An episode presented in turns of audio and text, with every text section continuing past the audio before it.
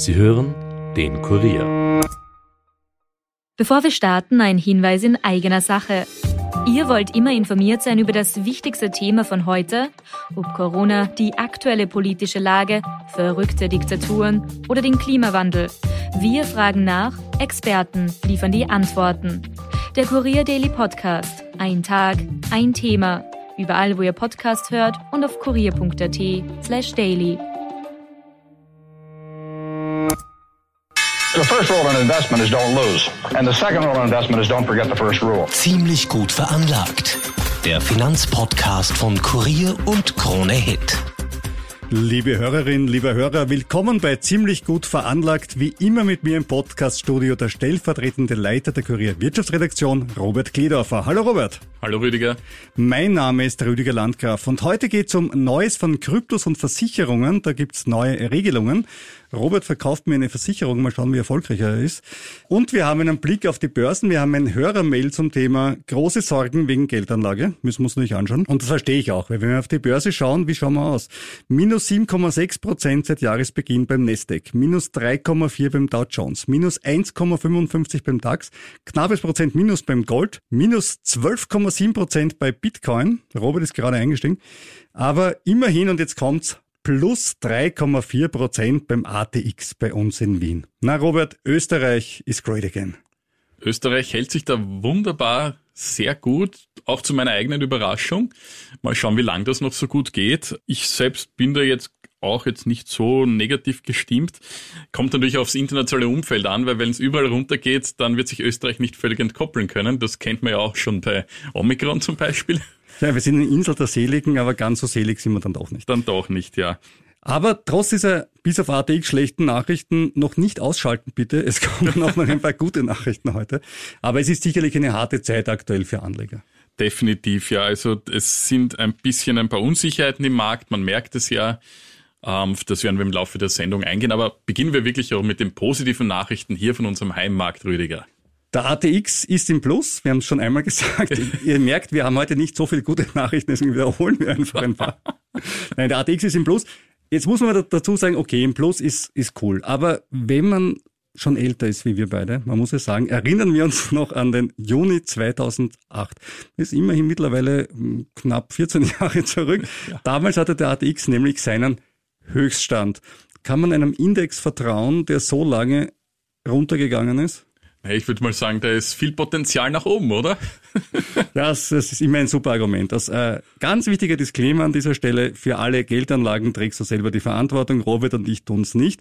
Und wenn Robert sagt, dass alte Entwicklungen oder vergangene Entwicklungen ein Beispiel sind dafür, dass es später wieder raufgehen muss, so ist das nicht der Fall. Ein Blick in die Vergangenheit das, sagt gar nichts über die Zukunft aus. Kann man das als ironische Äußerung abtun? Nein, aber ernsthaft, wenn du selber Entscheidungen triffst über deine Aktien oder Anleihen oder was auch immer, trägst du die Verantwortung. Wir tragen die Verantwortung für unsere eigenen Entscheidungen. Und da hatten wir in den letzten Wochen ja auch nicht immer das so viel Spaß. Händchen. Ja, also der Rüdiger hat es ja erwähnt.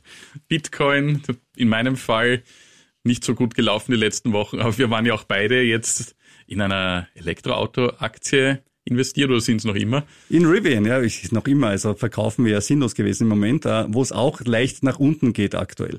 Aber bleiben wir noch mal ganz kurz beim ATX. Ja, der ja als einziger Börsenindex von den etablierten kling, Märkten kling, nach oben gegangen ist. Kling, ja, man kann das nicht oft genug sagen, das weil war das dritte Mal. Richtig. Ja. Man kann es aber nicht oft genug sagen, weil der ATX wurde in den letzten Jahren ja doch öfters geprügelt. Aber jetzt hat er zumindest vorläufig einen ganz guten Lauf. Und er ist doch noch immer relativ billig eigentlich. So ist es.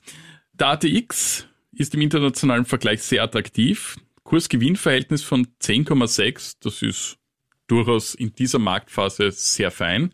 Ja, wir sagen zum Vergleich, Nasdaq sind wir so 25, 25 in ungefähr, etwa, ja, also halb so teuer. Das heißt, wenn man den Preis der Aktie dividiert durch die Einnahmen des Unternehmens, dann bekommt man, wenn man die Zahl der Aktien auch noch berücksichtigt, das Kurs-Gewinn-Verhältnis. Also was kostet die Aktie, was ist der Gewinn pro Aktie und je geringer das ist, umso besser ist es. So ist es. Und auch die Dividendenrendite, die erwartete für das laufende Jahr ist mit 3,6 Prozent auch recht ansehnlich hier in Wien. Die Gewinnsteigerungen von im Durchschnitt 155 Prozent im Vorjahr spiegeln sich allerdings das ist auch eine gute Nachricht, laut der erste Bank noch nicht völlig in den Kursen wieder. Also da ist noch Potenzial und das KGV soll heuer nur auf 12 steigen, Rüdiger. Gut, aber jetzt muss man fairerweise sagen, von 2020, dem puren Corona-Seuchenjahr, auf 2021, dem ein bisschen Corona-Seuchenjahr, eine Gewinnsteigerung von 155 Prozent, bei einem Börsenindex, der vor allem eben aus klassischen Unternehmen besteht. Da gibt es die Stahlfirma, die Föß, da gibt es ein paar Banken drin und so weiter, da gibt es die österreichische Post, das sind so Schwergewichte.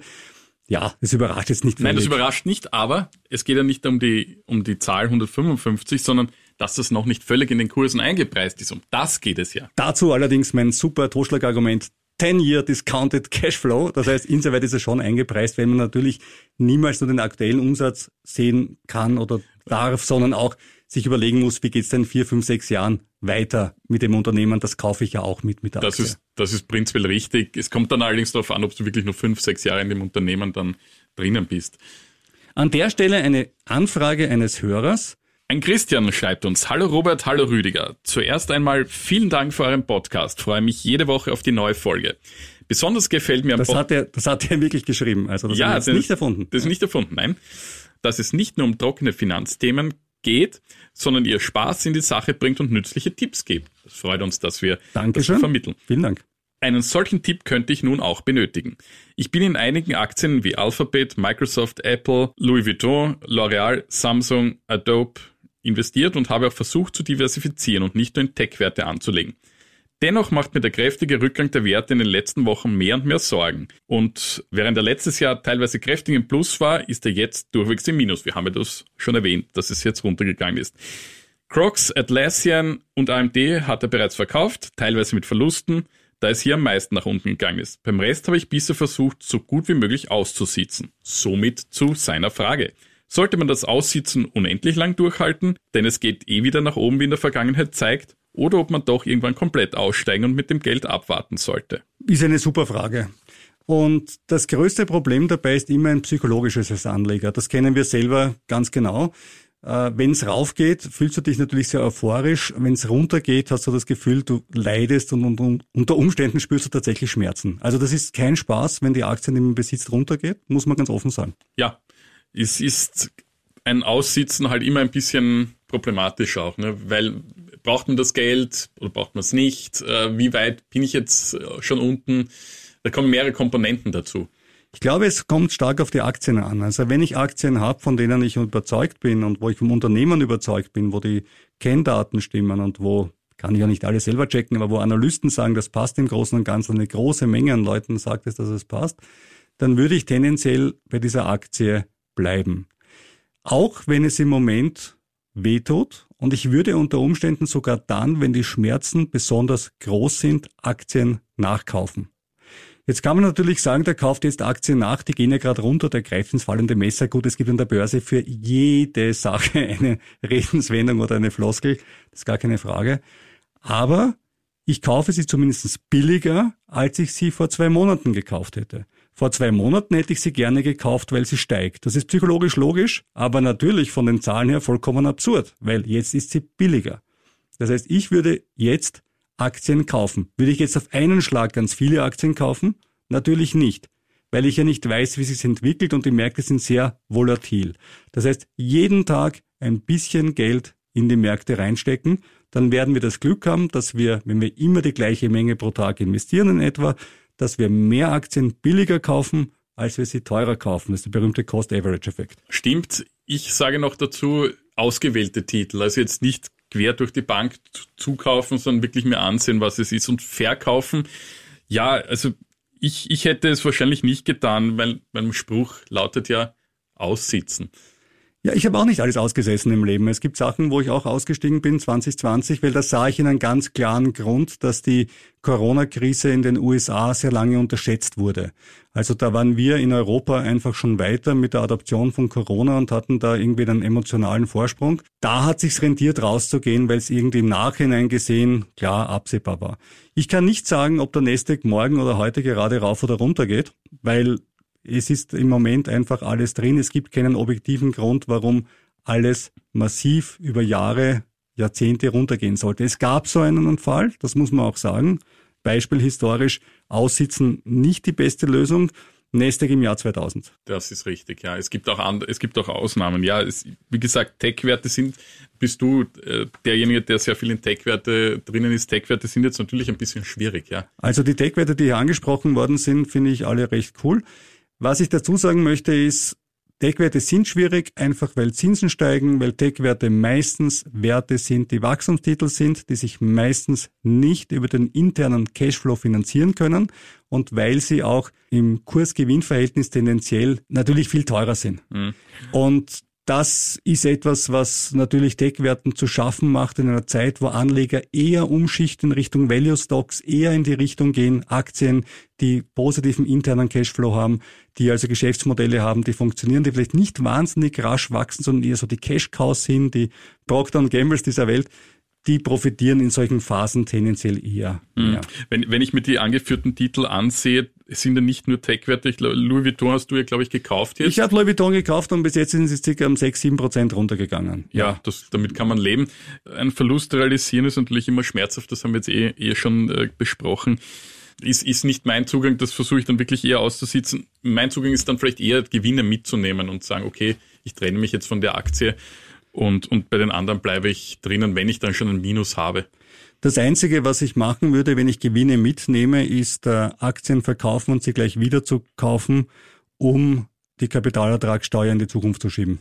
Das ja. würde ich machen. Also wenn ich jetzt eine Aktie um 10.000 Euro mit 10.000 Euro Gewinn oder 5.000 oder 3.000 Euro Gewinn verkaufe, dann müsste ich ja bei 3.000 Euro Gewinn in etwa 700, 800 Euro Cash zahlen.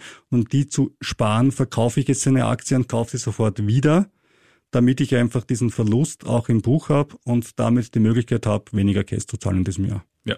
Ich habe es eingangs äh, besprochen. Es gibt gute Nachrichten, nämlich nicht nur vom ATX, der, wie wir erwähnen sollten, äh, als einziger Börsenindex im Plus ist. Nein, es gibt auch gute Nachrichten aus England und damit kommen wir zu Corona.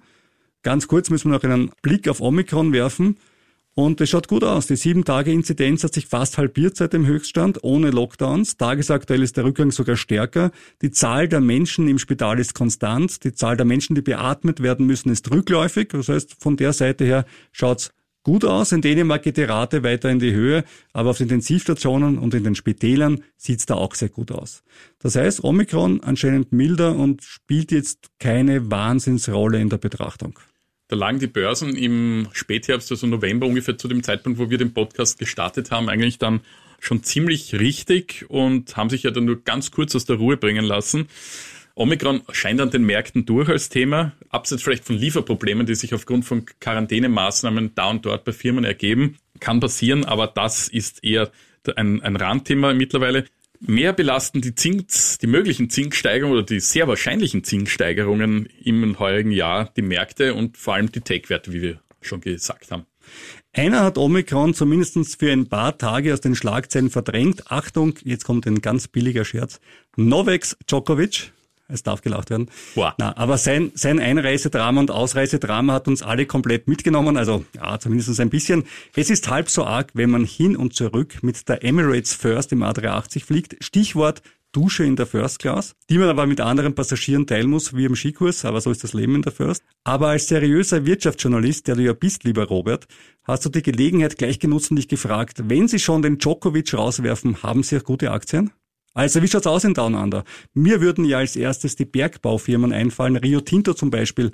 Stimmt dieses Vorurteil? Ja, das ist mir auch als erstes eingefallen und Bergbau ist natürlich Klassiker. Rohstoffe sind in Australien ein ganz großes Thema, aber es gibt noch mehr. Es ist ja ein völlig entwickeltes Land, äh, das durchaus bunte und äh, coole Unternehmen hat, aber generell machen natürlich diese Rohstoffthemen und Finanzdienstleister rund 60 Prozent des MSCI Australia aus. Dieser umfasst knapp 70 Werte. Dazu zählen die bekannten Finanzinstitute wie, naja, bei uns sind es vielleicht nicht so bekannt, Commonwealth, Bank of Australia, Westpac, Macquarie Group oder auch die bekannten Bergbauunternehmen. Die kennt man dann wirklich, BHP oder Rio Tinto, die sind da auch drinnen. Okay, das ist der Status quo natürlich Australien stark rohstoffabhängig. Wie schätzen es denn Analysten ein? Die Analysten sind durchaus positiv gestimmt. Der Markt gilt als value-lastig. Das heißt für diese Marktphase ganz gut. Banken profitieren derzeit von den wahrscheinlich steigenden Zinsen und natürlich die Rohstoffpreise sind sehr weit oben. Und das zeigte sich auch bereits 2021. Da konnte der MSCI Australia in Euro gemessen 18 Prozent zulegen. Und das war einer der besten Märkte in Asien oder in der Pazifik-Asien-Region. Äh, auch war im Vergleich zu anderen etablierten Märkten ganz okay. Aber wir müssen sagen, wir Europäer, gell, 25 Prozent plus, die Amis 40 Prozent plus, da ist Australien ja schon ein bisschen hinten nach. Definitiv, aber für den, wie gesagt, für den Raum Asien-Pazifik war es ganz gut. Was ist das Risiko, wenn ich in Australien investiere? Ja, das hat sich die Salzburger Fondsgesellschaft Equam Invest für uns angesehen. Sie haben australische Aktien im, in einem Fonds drinnen und sie sagen eben, das sind durchaus Chancen. Allerdings möglicherweise die Immobilienkrise in Asien und weitere regulatorische Eingriffe an den chinesischen Finanzmärkten könnten das Klima belasten. Ebenso ein Konjunkturrückgang in China, möglicherweise. Und sollten sich das ist allerdings eher zweifelhaft, die Rohstoffpreise entspannen, dann geht es auch da mit den Kursen dann ein bisschen hinunter vielleicht. Novak Djokovic hat jedenfalls viel Zeit sinnlos im Flieger verbracht und vielleicht zerstreut man sich die Zeit ja auch in der Emirates First mit Computerspielen, Candy Crush vielleicht, aber bei ihm eher, glaube ich, Call of Duty oder World of Warcraft. Oder vielleicht überrascht uns Novak Djokovic mit Guitar Hero, denn das alles gehört bald zu Microsoft. In der Tat. Ist es dann auch kaputt und stürzt immer ab, wenn ich es verwenden will? ich hoffe nicht. Microsoft hat sich um 68,7 Milliarden US-Dollar den Spielehersteller Activision Blizzard gekauft. Also genau gesagt, wollen sie es zumindest, denn es muss ja noch von den Kartellbehörden genehmigt werden. 68,7 Milliarden, das ist auch für Microsoft kein Pappenstiel, der so En passant bezahlt wird, aber die sitzen auf viel Kohle. Die Activision Blizzard Aktie hat sich natürlich gefreut, ist um 25 Prozent gestiegen. Das klingt super. Allerdings heißt das, sie hat das Niveau gerade mal von Oktober 21 wieder erreicht, denn im letzten Februar, also vor knapp einem Jahr, war sie noch auf 103 Dollar. Jetzt nach einem Sprung ist er auf 81, das heißt 20 Prozent weniger in etwa im Jahresvergleich. Microsoft kauft zumindest nicht teuer, vielleicht auch ein Hint, ne? sollte man vielleicht als Anleger sich auch ein Beispiel nehmen und sagen, jetzt schlagen wir zu. Robert, du kennst sicher auch Activision aus der Zeit, als du noch einen Commodore 64 gehabt hast. Du bist Generation Commodore 64 und Ghostbusters gespielt hast. Den hatte ich und ich hatte dann zuletzt einen Amiga 1200, aber der ist fest eingemottet. Der wird mir irgendwann eines Tages oder meinen Kindern vielleicht dann auch viel Geld bringen. Die werden sich freuen, deine Kinder. Dass du als Altersvorsorge äh, und als College-Geld, wie die Amerikaner sagen würden, schon einen alten Homecomputer angeschafft hast. Das ist auch schon mal was.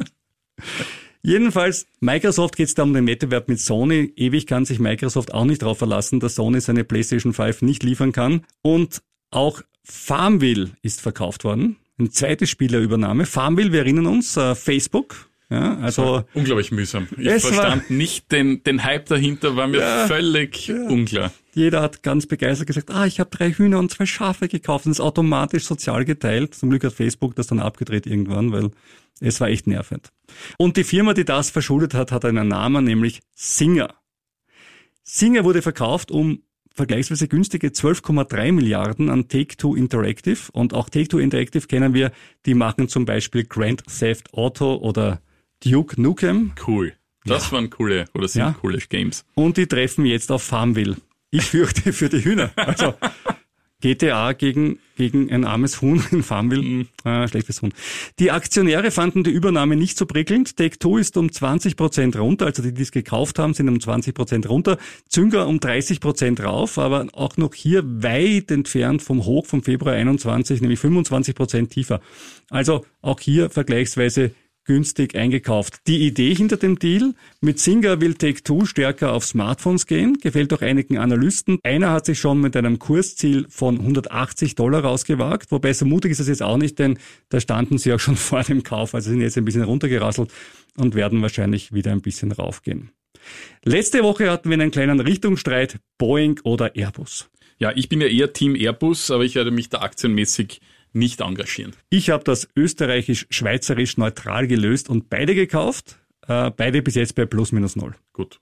Das Eine weitere Aktie und dazu auch äh, liebe Grüße an alle Hörer, die auch äh, Probleme hatten mit Aktien in letzter Zeit. Willkommen in der Selbsthilfegruppe. Rivian ist runter auf 74 Dollar.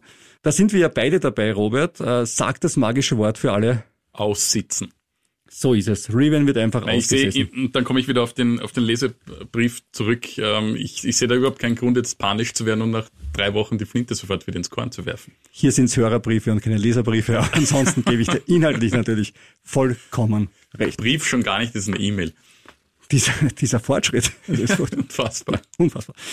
Was gut ist von der Aktienseite, abgesehen vom ATX, der natürlich gestiegen ist als einziger Index, äh, Shell ist seit Jahresende circa 15 Prozent rauf, aber auch kein Wunder bei den aktuellen Ölpreisen. Ja, auch die OMV performt top, das zieht auch den ATX nach oben.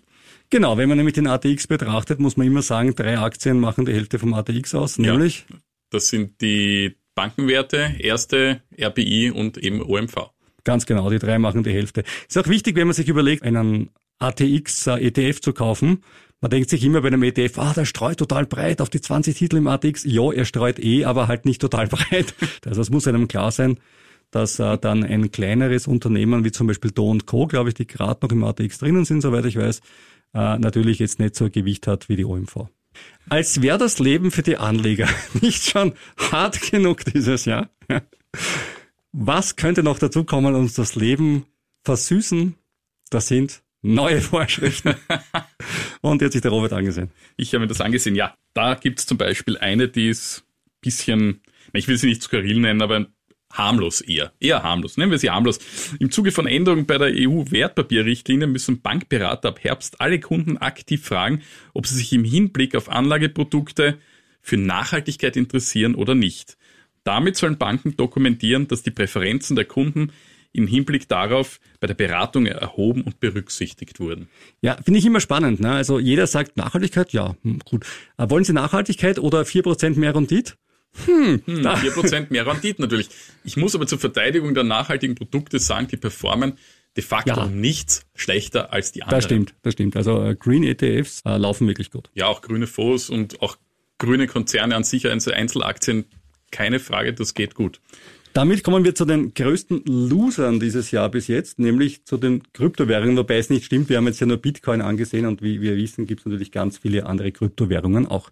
Ja, Kryptowährungen werden künftig wie Aktien besteuert. Auf Einkünfte aus Bitcoin und Co. fällt ab 1. März 2022, also in knapp eineinhalb Monaten, ein Steuersatz von 27,5 Prozent an, unabhängig davon, wie lange die Assets gehalten wurden. Die neue Besteuerung wird auf alle Kryptowährungen, die seit dem 28. Februar des Vorjahres angeschafft wurden, angewendet. Und Kryptowährungen, die vor diesem Datum gekauft und länger gehalten werden, also über den 1. März 2022, gelten hingegen als Altvermögen. Gewinne daraus müssen nicht versteuert werden. Die Steuerpflicht betrifft sowohl laufende Einkünfte aus den Kryptowährungen als auch Einkünfte aus realisierten Wertsteigerungen. Und das stellt uns vor die Frage, was genau ist eigentlich eine realisierte Wertsteigerung? Nein, äh, eine realisierte Wertsteigerung ist natürlich, wenn ich das Ding verkaufe. Richtig. Und die Frage, die sich hier stellt, ist, was heißt verkaufen? Ich kann es ein bisschen anders formulieren. Nämlich, ist es auch ein Verkauf, wenn ich jetzt eine Bitcoin zum Beispiel wechsle gegen Ethereum? Das sagt uns der Gesetzgeber nämlich was ganz Interessantes. Das ist spannend, weil bisher war es so, Bisher galt das auch als Verkauf, also da gibt's vom äh, Finanzministerium eine Grundsatzansicht, dass das bereits eine Realisierung sei und damit im Fall des Gewinnes auch steuerpflichtig sei. Und jetzt steht im neuen Gesetz explizit drin, dass ein Tausch gegen andere Kryptowährungen keine Realisierung darstellt. Und das ist hochspannend, weil das bedeutet, dass der Daytrader, der sagt, ach, ich habe ein bisschen Bitcoin, jetzt gehe ich ein bisschen rüber Ethereum, ach, da gibt's noch die Dogecoin und dann gibt's. Aber der kann hin und her hoppeln zwischen den einzelnen äh, Münzen und zahlt dafür erst dann die Steuer, wenn er das ganze Zeug, was er erwirtschaftet hat, am Ende des Tages gegen Euro kauft. Theoretisch, wenn er sich eine Pizza drum kauft, müsste es auch versteuern, den Gewinn. Aber bis dahin eigentlich steuerfrei. Und das fand ich spannend, weil dass der Gesetzgeber Spekulanten besser stellt als längerfristige Anleger, die sagen, ich mische sein Bitcoin zu meinem Portfolio bei und das halte ich jetzt mal fünf Jahre. Wer weiß, vielleicht ist das ja cool. Das ist auch eher selten. Von den super innovativen Kryptos, bei denen auch Robert mittlerweile mitspielt, zum entgegengesetzten Teil der Skala zur Ab- und R-Lebensversicherung. Es ändert sich mit Mitte 2022 bei Vertragsabschluss nämlich Folgendes. Es gibt keinerlei Garantiezins mehr für die klassische Lebensversicherung. Und das heißt, der Zinssatz, den die Unternehmen höchstens garantieren dürfen, wird von 0,5 auf 0,0 gesenkt. Das heißt, es ist die gleiche Garantie, wie wenn ich einen 100-Euro-Schein in einem feuerfesten Safe lege. Ja, so ungefähr. Geil. Und vor, bedenke, vor 20 Jahren waren es noch ungefähr 4%. Und das ist aber klar, dass jetzt nichts mehr garantiert werden kann, weil die Zinsen sind einfach im Keller. Und, und da regst du dich auf, dass die Zinsen steigen, gell? Das muss man mal sagen. Ja, ich reg mich nicht auf. Ich sag's, wie es ist. Ich finde es auch gut, dass sie steigen angesichts der hohen Inflation, aber in Europa steigen sie ja ohnehin nicht. Dann möchten wir zum Schluss noch unsere E-Mail-Adresse sagen, falls ihr auch eine Frage an uns habt, Rüdiger? Das ist ziemlich gut veranlagt, in einem durchgeschrieben, kurier.at. So ist es. Und das war's dann auch wieder für diese Woche. Das war's. Ja, wir würden uns noch sehr freuen, wenn du ein bisschen Werbung unseren Podcast abonnierst. Das kannst du überall dort machen, wo es gute Podcasts gibt. Und als allererstes hörst du den Podcast immer bei KroneHit.at und bei Kurier.at. Genau. Wir freuen uns, wenn du wieder reinhörst nächste Woche. Tschüss.